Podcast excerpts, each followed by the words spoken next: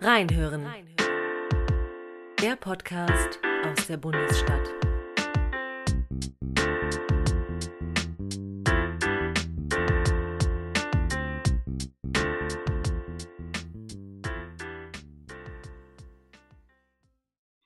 Verehrte Teilnehmerinnen und Teilnehmer dieses Podcasts der Bonner Akademie für Forschung und Lehre praktischer Politik.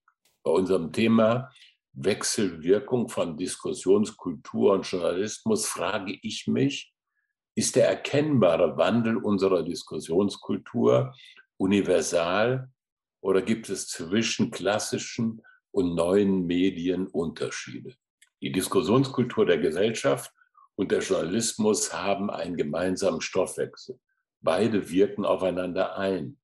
Beide reagieren auf Ereignisse, Situationen und Befindlichkeiten der Bevölkerung. Journalistische Berichterstattung geschieht, so hoffen wir, in der Absicht, uns Bürgerinnen und Bürgern ein möglichst realistisches Bild unserer Welt vorzustellen. Das, so wissen wir, ist die Voraussetzung für Durchblick und Teilhabe bei der Gestaltung des Gemeinwesens. Und, das fürchten wir, ist nicht mehr gesetzte Verlässlichkeit. Gegenwärtig erleben wir einen rasanten Wandel der Medienwelt und damit der Struktur der Öffentlichkeit. Die Gruppengesellschaft zergliedert sich zur Grüppchengesellschaft. Diese Grüppchen können sich dann und wann zu einem Mainstream formieren. Neue Technik und, Verführbar und Verfügbarkeiten bieten Möglichkeiten, die bis vor kurzem undenkbar waren.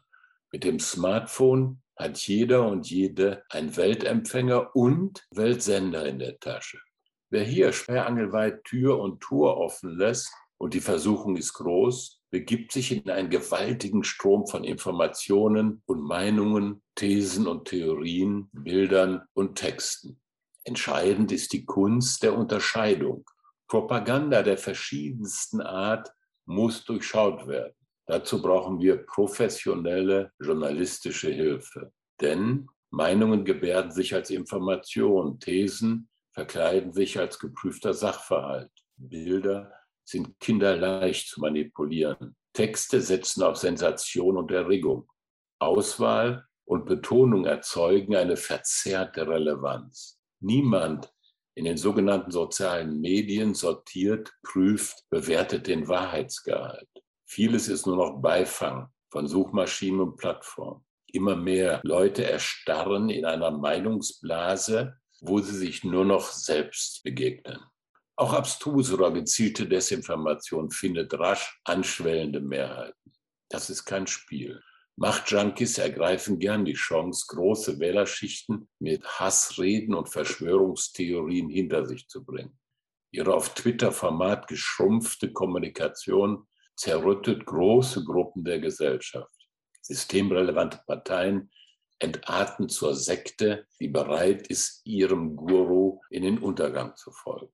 Wenn alle Gewalt vom Volke ausgeht, wie es uns die Verfassung verheißt, so ist damit auch ein hohes Maß an Verantwortung verbunden. Es geht uns etwas an und sollte uns interessieren, aus welchen Quellen wir Informationen schöpfen. Aber es gibt sie noch, die klassischen Medien. Und nie war es wichtiger, dass es sie gibt.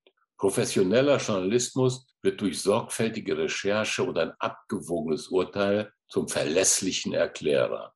Es gibt ihnen noch den Unterschied zu den neuen Medien. Anpassung darf nicht zur Selbstaufgabe werden. Man muss weiterhin seriös arbeiten können, ohne die eigene materielle Existenz zu gefährden.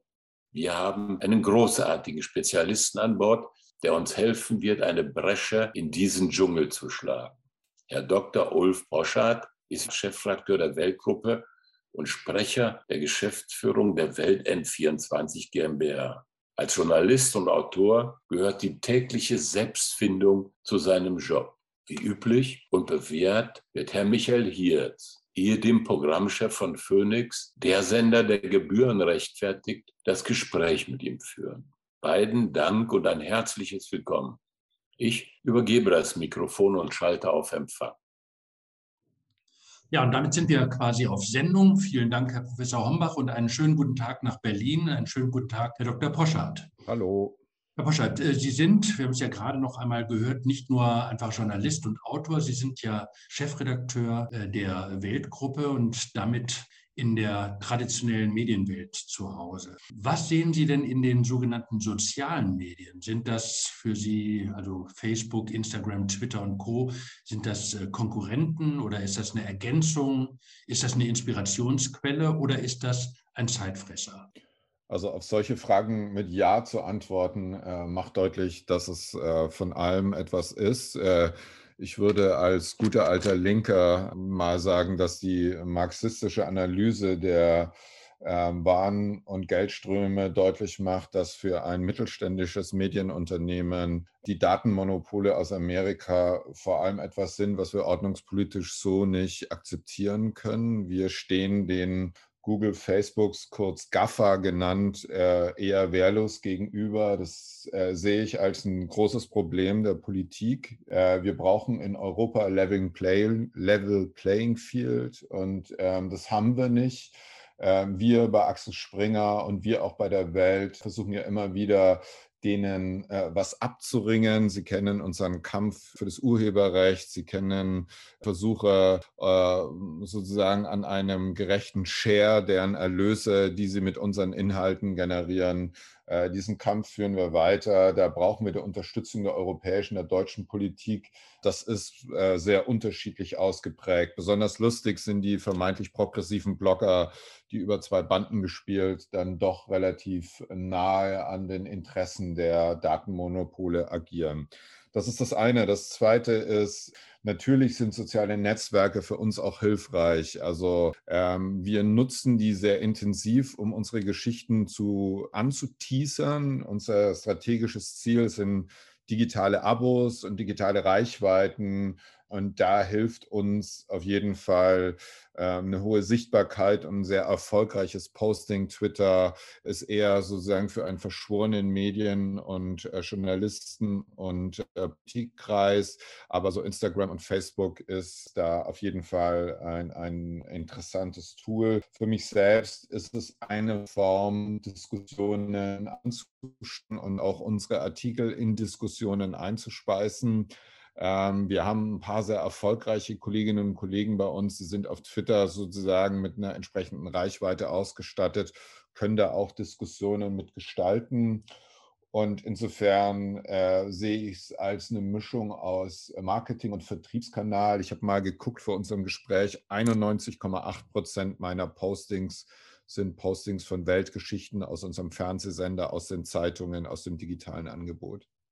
Also daraus höre ich, da haben Sie ein ganz großes Fass gerade aufgemacht, aber daraus höre ich, ja, Sie nehmen es als Unternehmen, als eine Konkurrenz wahr, was da bei Facebook passiert, bei, bei Twitter, bei Instagram und so weiter, weil es eben auch Nachrichtenquellen, Informationsquellen sind für die äh, Nutzer. Aber Sie nutzen auch wiederum selbst diese Kanäle als, äh, als Vertriebsmöglichkeit.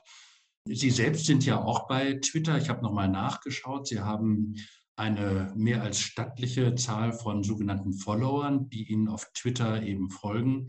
Äh, das sind mehr als die Weltauflage hat, also die gedruckte Welt, äh, habe ich gesehen. Das heißt, Sie können im Alltag als Journalist oder für Ihre journalistische Arbeit auch eigentlich kaum darauf verzichten, Twitter zu nutzen. Doch, äh, ich habe das auch immer wieder mal gemacht, wenn es zu ekelhaft geworden ist und dann geht man mal raus und dann auch nicht. Also was die gedruckte Auflage betrifft, mag es stimmen, aber äh, wir haben jetzt gerade gemeldet, wir haben, ähm, das ist ja eine sehr harte Auflage, äh, gibt ja andere Medien, die sollen, wie ich gehört habe, ihre Auflage interessanterweise so mit allem Möglichen angereichert haben. Harte Auflage äh, muss man eigentlich, wenn man über die Zukunft der Medien nachdenkt, vor allem die digitalen Abos sehen, die IVW gemeldeten. Da haben wir jetzt für den Oktober 172.341 oder irgendwie so eine Zahl gemeldet. Ähm, da wachsen wir im Augenblick roundabout 20 Prozent zum Vorjahr. Und das sind eigentlich die Zahlen, die auch im globalen Medienmarkt die Zahlen sind, die Zukunftsfähigkeit erzielt man damit Journalismus. Ja, erzielt man damit die Erlöse, die man mit dem gedruckten Produkt auch erreicht?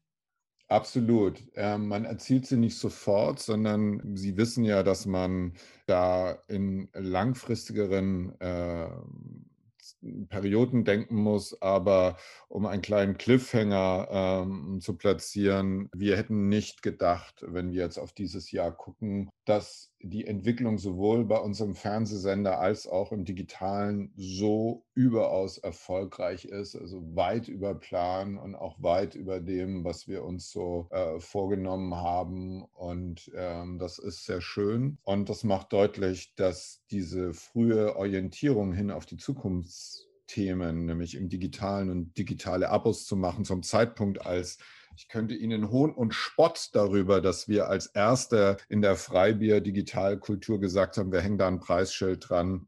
Das hat sich als ein sehr kluger Schritt äh, herausgestellt und äh, insofern bin ich sehr zufrieden, weil die digitalen Abos, das ist ja auch etwas, das Sie als Medienmacher kennen, äh, wenn Sie Erfolg haben mit Dingen, die eigentlich gar nicht so sehr auf Ihrer Marke sitzen, sondern Sie müssen es machen, um erfolgreich zu sein, das ist nicht so toll. Äh, bei uns in der Weltgruppe sind es unsere politischen Wirtschafts-, Völker- und Wissenschaftsthemen, die Treiber sind dieser Entwicklung. Insofern im allerbesten Sinne klassischer guter Journalismus und äh, das freut einen doch sehr. Das heißt, äh, Sie sind ganz optimistisch, dass man diese Kurve nochmal kriegt, denn lange herrschte ja vor so ein Denken, auch gerade bei den, äh, bei den Mediennutzern, naja, wofür zahlen? Im Netz kriege ich das ja alles umsonst. Da haben ja die äh, traditionellen Anbieter, ob das Verlage sind oder auch äh, Sender, äh, ja ihren Beitrag auch geleistet, indem sie am Anfang alles kostenfrei eingestellt haben. Äh, da entsteht ja auch so eine Mentalität oder eine Gewöhnung daran. Jetzt auf einmal heißt es, wir sollen zahlen. Wenn ich Sie richtig verstanden habe, funktioniert das aber allmählich. Das heißt, das Bewusstsein wächst, dass man für gute, solide, professionelle Informationen auch eben solides Geld zahlen muss, um das auch nutzen zu können. Absolut. Also das Geschäftsmodell funktioniert zunehmend gut in Deutschland. Äh, wir äh, sind da sehr früh. Also wie gesagt, wir waren in Teilen sogar First Mover. Die Konkurrenten, die damals noch über uns gespottet haben, machen das jetzt auch. Wir finden, je konsequenter, umso besser. Ähm, wir haben in Deutschland natürlich ordnungspolitisch ein großes Thema mit den öffentlich-rechtlichen Medien, die ja sozusagen über äh, Gebühren, die man sich nicht aussuchen darf, sozusagen, die werden ja bei allen eingezogen. Äh, das verzerrt den Wettbewerb. Da haben wir eine unschöne Entwicklung, weil die natürlich auch digital übergriffig sind. Und das muss auch die Politik sich überlegen, wie sie da den Raum frei hält für die privat finanzierten Medien. Und da bin ich aber nicht so zuversichtlich, weil gerade in der Ampelregierung mit den Grünen, äh, die ja mehr oder weniger auf stilleres PR-Reserven bei den öffentlich-rechtlichen zurückgreifen können, ähm, sehe ich da keinen Reformbedarf. Ich glaube allerdings, dass es da einen gibt. Und da muss man mal sehen, ob, ob es da auf Länder- oder Bundesebene ähm, nach dem Verfassungsgerichtsurteil zu ernsten Reformen Reformbemühungen kommt. Aber was das Geschäftsmodell betrifft, ja, das funktioniert. Wir sehen im angelsächsischen Markt, wo es den öffentlich-rechtlichen Rundfunk in der Form nicht gibt, ähm, dass dann natürlich, äh, wenn man das, wenn man den öffentlich-rechtlichen Medienbereich sehr viel stärker zurückfahren würde, könnte man, glaube ich, mit sehr gutem Journalismus noch viel größere Umsätze und damit größere Redaktionen finanzieren. Ich hatte Sie am Anfang so verstanden, dass für Sie eigentlich äh, die Hauptkonkurrenz in den äh, großen Datenplattformen besteht, weniger eben hier im nationalen Rahmen im öffentlich-rechtlichen Rundfunk. Wir Beides. beide wissen, glaube, es gibt da eine es gibt ich glaube, Herr Hirz, äh, Herr Hirz wenn, wenn ich jetzt ganz akademisch hier ein Modell machen würde mit uns hier, dann sind wir gewissermaßen gesandwiched von den beiden und als so, weiß nicht, ob man es sieht, ja. Ja, ähm, unsere Zuhörer äh, können es natürlich nicht sehen. Aber, ja, aber äh, wir, ich, ich, reiche das dann nach äh, als Kilo für Ihre äh, Podcast-Seite. Also Gaffer ist ordnungspolitisch international eine Herausforderung. Ähm, die Herausforderung des öffentlich-rechtlichen Rundfunks ist äh, aus selben ordnungspolitischen Überlegungen etwas, was man auf nationaler Ebene klären muss. Beides ist gleichermaßen richtig und wichtig. Und da spreche ich ja nicht nur für die Welt, sondern das wünsche ich mir auch für die tollen Kollegen bei der Taz, die einen fantastischen Journalismus machen. Äh, das gilt äh, für die Kollegen der Zeit. Also das äh, hat gar nichts damit zu tun, dass es jetzt unser Medium speziell trifft, sondern dass diese ordnungspolitische Klarheit, die wir da brauchen, auch mit dem Update dessen, was Verfassungsauftrag der öffentlich-rechtlichen Medien ist. Also da ist, glaube ich, noch viel zu tun. Und ich bin gespannt, wann die Politik das für sich entdeckt. Wir haben ja äh, oft geredet über Leitmedien äh, in diesem Land. Äh, das sind eben die großen Leuchttürme, die eigentlich so die Orientierung vorgeben. Auch die Welt ist ja ein äh, Leitmedium. Im Fernsehbereich ist äh, Ihr Sender dabei, also Ihr Sender Welt, äh, sich auch dahin zu entwickeln, wenigstens im Infosegment. Und brauchen wir das aber eigentlich überhaupt in Zukunft noch? Oder ist das nicht irgendwie Teil einer, einer geradezu nostalgisch verkehrten Vergangenheit? Also können wir im Sinne von Freiheit und Mündigkeit nicht sogar froh sein, wenn äh, eigentlich diese Leitmedien gar nicht mehr gebraucht werden, weil äh, ich als Souverän, als Teil dieser Demokratie äh, eine Freiheit habe, mich aller Informationsquellen zu ähm, zu bedienen, die es eben gibt und nicht mehr darauf angewiesen zu sein, dass mir die Süddeutsche, dass mir die Welt, dass mir die FAZ äh, oder die Tagesschau oder wer auch immer äh, so ein bisschen die Linie vorgibt. Ja, ich glaube, das liberale Prinzip des Wettbewerbs, glaube ich, ist zentral. Freiheit geht nicht ohne Wettbewerb. Meinungsfreiheit braucht auch den Meinungswettbewerb und die äh, Medienfreiheit ist, glaube ich, eines der zentralen Säulen unserer freiheitlichen Gesellschaftsordnung. Ich glaube, wir können sehr stolz sein, wir Deutschen, mit unserer Vorgeschichte bis 1945, dass wir es hinbekommen haben, eine sehr pluralistische äh, Gesellschaft zu werden, die auch entsprechend Medien für alle Milieus und Schichten bietet. Klammer auf, Klammer zu, ohne jetzt allzu notorisch zu werden. Ich würde mir manchmal wünschen, dass die öffentlich-rechtlichen Medien auch für äh, nicht urbane, nicht akademische, nicht linksliberale äh, Bevölkerungsschichten Angebote macht. Aber äh, Sie haben recht, da gibt es überall äh, verschiedenste Angebote. Und ich halte den äh, Wettbewerb für gut. Ich würde mir, äh, wie gesagt, um einen besseren Wettbewerb zu haben, noch mehr Leitplanken wünschen. Und natürlich das Wort Leitmedium benutze ich nie. Ich verstehe die Welt als eine wichtige Stimme. Äh, wir sind mit unserem Fernsehsender die Nummer eins in dem Nachrichtenbereich. Das freut uns und wir würden immer für uns in Anspruch nehmen, dass Größe Verantwortung bedeutet. Und diese Verantwortung übernehmen wir gerne. Das heißt, wir verstehen uns durchaus und vor allem auch mit dem Ethos, mit den medienethischen Anforderungen, die wir in der Bundesrepublik über den Pressekodex geredet haben, aber auch über eine Pressegesetzgebung, die eher äh, scharf ist. Ich finde, das alles äh, unterstreicht die Bedeutung der Medien in dieser Gesellschaft und in diesem demokratischen System. Und das Wort Leitmedium ähm, markiert einen Anspruch, den man sich einfach ans Revers heftet. Davon halte ich nichts, sondern ich gehe davon aus, und das habe ich von den Start-up-Jungs gelernt, jeder Tag ist Tag Null und du fängst immer bei Null jeden Tag frisch an und du musst jeden Tag eigentlich deinem eigenen Anspruch und deiner eigenen Verantwortung gerecht werden. Ist es nicht auch äh, so, dass äh, auch die digitalen Ausgaben der der klassischen Medien, also der klassischen Zeitungen, äh, inzwischen auch nicht mehr sozusagen die Treue äh, bei ihren Abnehmern hat, wie es das früher war. Also ein Digital-Abo lässt sich schneller kündigen. Die Hürde dahin ist eigentlich auch höher, weil ich gehe schneller wieder raus. Das zeigen ja, glaube ich, auch die Zahlen, die Ihnen vorliegen werden. Also wir haben es da mit einer sehr viel äh, volatileren äh, Nutzergemeinde zu tun, als es früher war. Also ich äh, erinnere mich an meinen Vater, der hat die FAZ abonniert. Äh, der wäre nie im Leben, auch wenn er sich immer wieder darüber geärgert hat, auf die Idee gekommen, äh, die abzubestellen. Da blieb man bei, also so wie man seine Bankverbindung behalten hat. Das ist heute anders. Also wir sind in einer sehr viel fluideren Gesellschaft äh, und das bildet sich ja auch in der Mediennutzung ab. Absolut. Also das, was Sie mit Ihrem Vater beschrieben haben, das kenne ich auch von meiner Elterngeneration.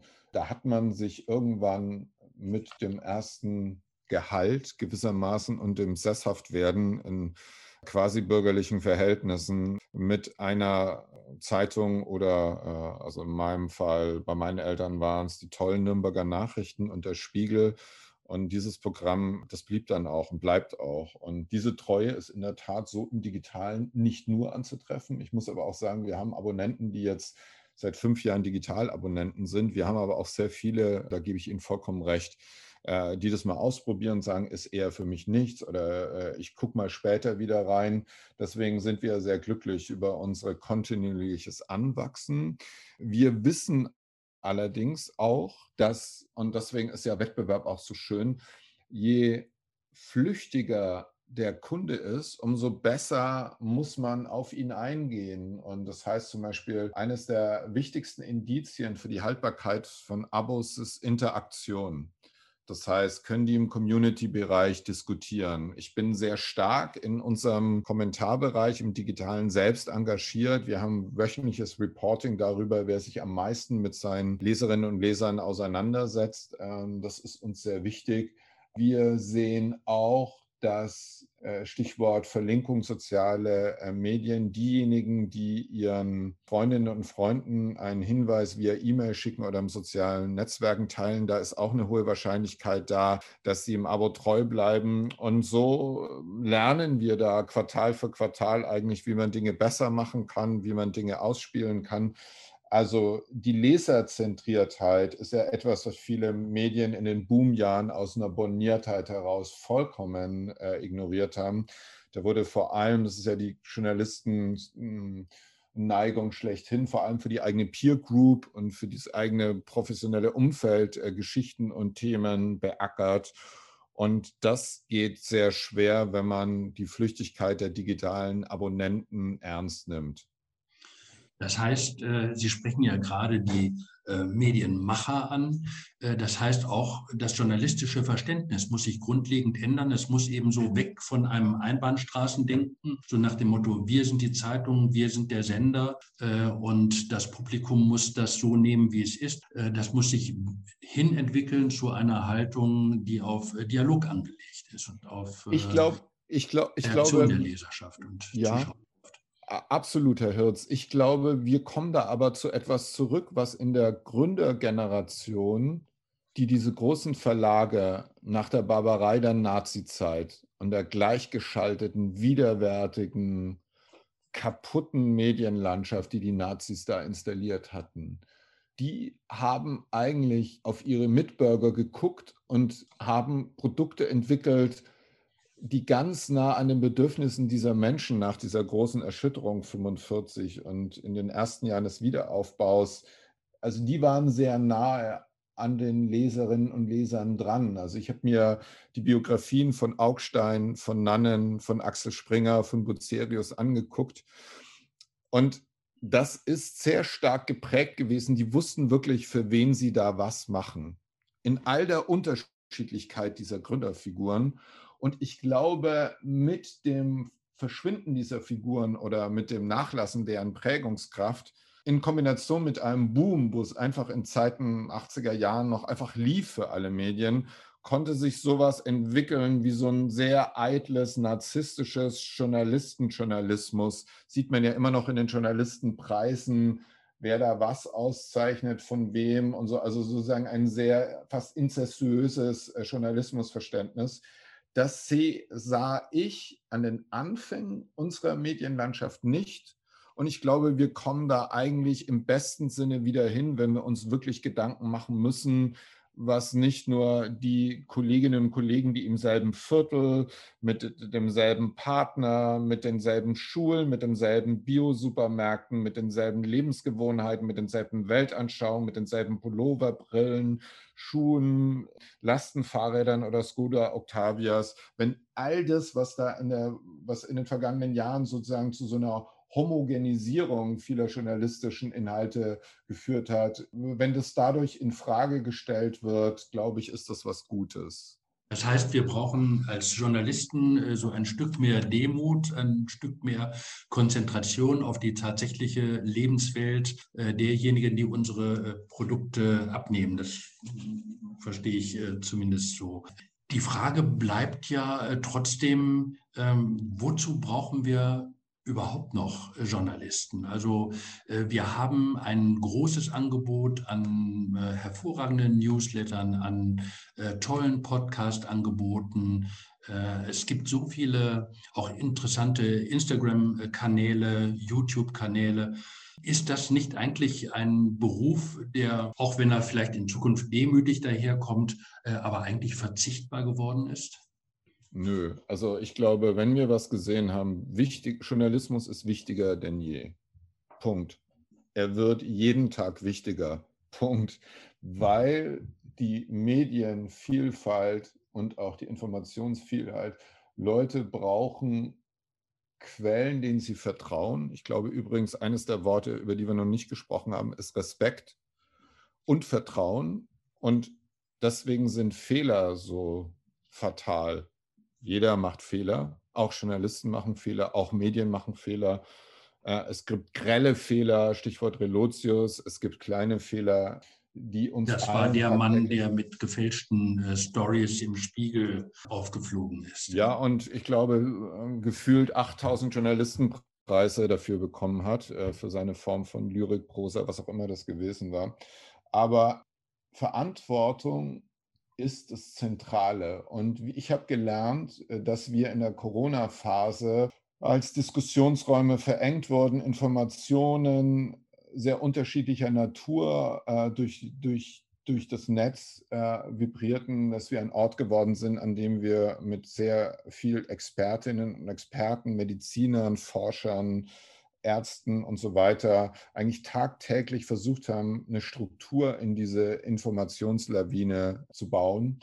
Und ich glaube, dass die Verantwortung, über den Begriff hatten wir schon gesprochen, so groß ist, weil die Menschen sich informieren wollen zu möglichst allen wichtigen Themen, die auch für ihre eigenen Lebensentscheidungen wichtig sind.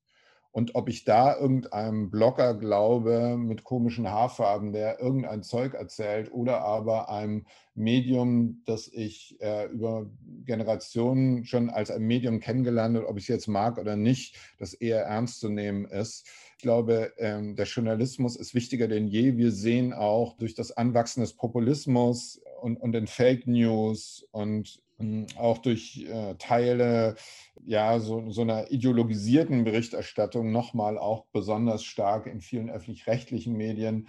Also ich glaube, wir sehen die Bedeutung von Journalismus eher on the rise und gleichzeitig, wenn dem so ist, einmal mehr ganz wichtig, dass wir auch beim Handwerklichen höchste Standards anlegen und dass wir auch unseren Leserinnen und Lesern gegenüber wissen, in welcher Verantwortung wir stehen, wenn wir über Impfungen berichten, wenn wir, Stichwort Corona, über Inzidenzentwicklungen reden. Also mein Kollege Olaf Gersemann, der Wirtschaftschef, ist seit zwei Jahren, macht er jeden Tag ein bis zwei Grafiken auf Twitter, vielleicht haben Sie es schon gesehen. Und er ist sozusagen so eine Art Sekundärquelle auch für viele Wissenschaftler geworden. Und wir haben heute über die Zeitung gesprochen, wo wir auf der Eins vier, vier Quellen. Ich halte jetzt wieder für Podcast untauglich Ihnen hier die mhm. Eins mit vier Grafiken. Nur Zahlen, Fakten, Corona-Fälle unter 15-jährigen äh, Schnitt, U15-Fälle, U15-Fälle, 7-Tagesschnitt, Corona-Fälle im 7-Tagesschnitt, überhaupt Corona-Fälle auf Intensivstationen, Todesfälle unter Corona-Infizierten, kurzum, so viel solides, faktisches Handwerk, so viel Experten mit Expertise und Wissen zu den wichtigen Themen, ob es Belarus, äh, Rechtsstaat in Polen ist oder aber den Umgang von Transgender-Aktivistinnen mit einer Professorin wie Kathleen Stock du musst im Grunde genommen versuchen, an allen Themen, die im Augenblick interessieren, möglichst schnell mit möglichst viel Substanz aufzunehmen. Das, das, schafft oder soll schaffen Vertrauen, was eben wirklich die Grundlage ist, auch dafür, dass mein Produkt äh, akzeptiert wird und im Zweifel auch äh, bezahlt. Wie kann ich das äh, mit welchen Instrumenten befördern? Also helfen da zum Beispiel Faktenchecks äh, oder äh, andere Instrumente? Wie gehe ich mit eigenen Fehlern um? Ist das etwas, was bei Ihnen im Alltag in der Weltgruppe eine Rolle spielt? Und wie gehen Sie mit dieser Frage um? Ja, also wir korrigieren, wir korrigieren auch transparent. Und wie gesagt, Fehler passieren. Und ich glaube, es muss auch möglich sein, wenn man einen Fehler gemacht haben, das zu bedauern. Auch dafür sind soziale Netzwerke gut. Da kann man Geschichten auch einfangen. Ich glaube, in den meisten deutschsprachigen Medien hat sich eine, wie ich finde, gute, transparente Fehlerkultur entwickelt. Und jeder Mensch, der mündig und aufgeklärt ist, weiß, wenn er sich selber anguckt, auch bei seiner Profession, was auch immer sie ist, äh, dass Fehler passieren. Wenn man das bagatellisiert oder in Abrede stellt, ist es blöd. Und äh, insofern rate ich da eigentlich nur, damit offen umzugehen. Schadet ja auch langfristig. Ja, und, äh, und, und, und wenn wir zum Beispiel mit Debattenbeiträgen, wo es ja kein wahr oder falsch gibt, sondern einfach nur gemerkt haben, das ist missverstanden worden, was jetzt de facto kein professioneller Fehler ist, sondern passieren kann, dann eben eine Gegenstimme einzuholen. Und das ist auch so ein Prinzip, Audiator et altera pars ist, glaube ich, auch für den Journalisten wichtig, immer wieder auch andere Stimmen reinzuholen. Und das ist etwas, was wir gemerkt haben, unsere Pro und Kontras und unsere Für- und Widerreden. Ähm, das ist etwas, was wir sehr, sehr bewusst tun. Auch das gibt den Leuten das Gefühl, ich wäre nicht zu einer Meinung gegängelt, sondern ich darf mir selber die Meinung machen und habe jeweils einen klugen Für- oder Gegenredner, Stichwort Impfpflicht. Da haben wir immer wieder sehr scharfe Debatten bei uns geführt, aber nie in dem Sinne, das ist jetzt die Meinung der Weltgruppe, sondern es gibt einen Wirtschaftschef, Olaf Gersemann, der ist für eine Impfpflicht. Henrik M. Broder hat mich jetzt überrascht, dass er in Teilen dafür ist. Ich bin immer noch äh, strikt gegen eine Impfpflicht, freue mich aber über den mündigen Diskurs und bin sehr fürs Impfen. Und so versuchen wir uns bei allen Themen eigentlich mit großem Ernst, also wir haben während der Corona-Zeit Lockdown Befürworter gehabt und scharfe Gegner und auch das ist etwas, was wir gemerkt haben, was bei unseren äh, Leserinnen und Lesern sehr gut ankommt. Ich möchte gerne noch äh, zum Schluss äh, kurz auf ähm, einen Vergleich oder auch auf Unterschiede zwischen traditionellen Medien und äh, den äh, sozialen Medien wie, wie Twitter, Instagram und anderen kommen. Äh, in der Konkurrenz um das knappe Gut Aufmerksamkeit äh, befinden sich ja eben diese beiden Säulen. Es hat derjenige oft mehr Erfolg, der zuspitzt, der polemisiert, der auch verkürzt äh, und damit auf den Nachrichtenmarkt geht.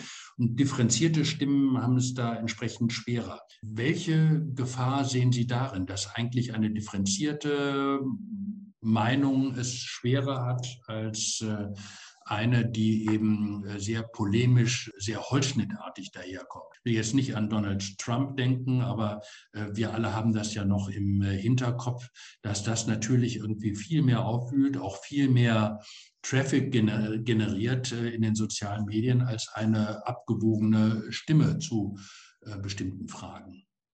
Also die Wahrnehmung teile ich nicht. Donald Trump ist ein Extrem, aber dieses Extrem konnte nur dadurch entstehen, dass Amerika das gespaltene Land geworden ist über die vergangenen 20 Jahre, ähm, das Amerika geworden ist. Kulturelle, ökonomische Themen, übrigens auch die Rolle der elitär liberal branded äh, Media, die mit großer Verachtung und eine Verachtung, die praktisch mit Händen zu greifen war, wenn man, ich habe ja äh, in Amerika meine Doktorarbeit geschrieben, schon in den 90er Jahren spürbar war, für die Leute, die nicht East oder West Coast waren, sondern die Flyover States, Bible Belt, Rust Belt Leute. Und also sag mal, Trump ist nur dadurch erklärbar, dass das Land sozial und kulturell komplett gespalten ist. Und das sieht man ja jetzt. Gut, das ist die Frage nach Hen und Ei, aber wir beobachten ja. eben eine Zuspitzung der Debatte. Und das kennen wir ja auch aus dem Alltag, äh, dass eben diejenigen, die äh, mit einem wuchtigen Hauptsatz äh, auftreten, der dann auch noch inhaltlich angespitzt ist, natürlich mehr Aufmerksamkeit finden als derjenige, der sich abwägend mit einem Thema beschäftigt. Das sehe ich so nicht. Also ähm, wenn ich auf unsere Autorinnen und Autoren gucke, jemanden wie Robin Alexander, der ein wie, wie ich finde, ein, also schreibt ja, schreibt ja selbst die Konkurrenz gerne, ein eher filigran akkuratistischer Beobachter und Kommentierer der politischen Dinge in Deutschland ist. Also ich bin mit Robin befreundet, wir arbeiten seit äh, 16 Jahren zusammen. Insofern bin ich da natürlich super parteiisch, aber ich könnte jetzt x andere Medien zitieren, die ihm das alle attestieren. Äh, dasselbe Dagmar Rosenfeld, die ja auch in den Talkshows, in Podcasts sehr sichtbar nach außen unsere Stimme sind. Also die gehören zu unseren absolut erfolgreichsten Stimmen. Und also das Robin, spricht aber dann für die Gesellschaft äh, in Deutschland, also die ja. offensichtlich für diese Zwischentöne noch erreichbar ist, anders als vielleicht andere Gesellschaften. Ja, aber ich sehe es, ich würde jetzt nicht über Pro Domo reden wollen, sondern ich sehe in Jochen Bittner bei der Zeit, ich sehe in der FAZ ein äh, Jürgen Kaube, der so eine Differenziertheit hat. Ich sehe ähm, in der Taz einen Peter Unfried und einen Jan Feddersen, also ich sehe eigentlich in allen größeren Medien nicht, dass die vernünftig differenzierten auf dem äh, Rückzug sind. Ja gut, aber es, wie gesagt, nochmal, es spricht dann offensichtlich ja äh, sozusagen für, den, äh, für die Reife auch einer Gesellschaft, diese Stimmen wahrzunehmen und ihnen Raum zu verschaffen. Also die Gefahr sehen Sie nicht, dass durch eine permanente Zuspitzung, wie sie in den sozialen Medien ja. häufiger zu beobachten ist, dass sich da eben die, die Räume für differenzierte Stimmen hier Überhaupt verengen. Nicht. Über, ich, ich, ähm, Herr Hirz, ich würde sogar sagen, wir erleben eine Dialektik. Ich glaube nicht, also kulturpessimistisch äh, hat ja Heidegger schon in Sein und Zeit sozusagen die Herrschaft des Geredes und alles zerfasert in so ein Blabla und es ist laut und ignorant. Ich sehe das nicht. Es gibt das. Ich will es überhaupt nicht in Abrede stellen. Und wenn wir beide jetzt heimlich uns über ein paar Namen unterhalten würden, die ich jetzt gerade nicht genannt habe, dann fänden wir sicherlich auch deren Klickerfolge mit ihrem zum Teil absurden Stuss, klar. Aber je lauter und schriller manche Dinge werden in der Berichterstattung, umso größer wird, und wir sind ja eine in der Mitte zentrierte Gesellschaft, wenn Sie die Wahlergebnisse angucken, wir können uns viel vorwerfen, XYZ, aber die Bundesrepublik steht, und das haben auch diese Wahlen jetzt gerade gezeigt, fest und stabil in der Mitte. Und dieser Teil der Gesellschaft, der roundabout 70 Prozent ausmacht, ja, der ist an einem gewissen Punkt auch nicht schwingungsfähig für den radikalen Wahnsinn. Weder links noch rechts, weder Vogue noch Klima. Und ich glaube, mit diesen 70 Prozent kann eine auch in schwierigen Modernisierungsherausforderungen steckende Gesellschaft gut handeln. Und es gibt genug Platz für Medien, wie gesagt, wir müssen Gaffer regeln, wir müssen den öffentlich-rechtlichen Rundfunk regeln, aber da ist eigentlich eine solide Basis für einen differenzierten, nuancierten und auch hohen ethischen Anforderungen gerecht werden und Journalismus, da ist eigentlich Raum und Platz. Und ich bin da vorsichtig zuversichtlich, wenn wir jetzt keine blöden Fehler machen, dass uns das gelingt, so wie ich mich freue, wenn es der Taz weiterhin gelingt und wie ich mich natürlich auch freue, wenn es Phoenix oder der Zeit gelingt. Danach kann wirklich nichts mehr kommen. Mit diesem äh, für diese Jahreszeit eigentlich eher untypischen, äh, eher positiven Ausblick sind wir am Ende unseres Gesprächs angelangt, für das ich mich sehr, sehr äh, bedanke. Es waren interessante Einblicke, interessante Erkenntnisse, die Sie mit uns geteilt haben. Und dann wünsche ich Ihnen, dass alle positiven Erwartungen in Erfüllung gehen und wir uns auch in Zukunft noch erfreuen können an einer reichen und differenzierten und klugen Medien. Medienlandschaft. Herzlichen Dank, Herr Dr. Poschardt. Ich danke Ihnen, Herr Hirz. War mir ein Vergnügen. Tschüss. Tschüss. Ciao.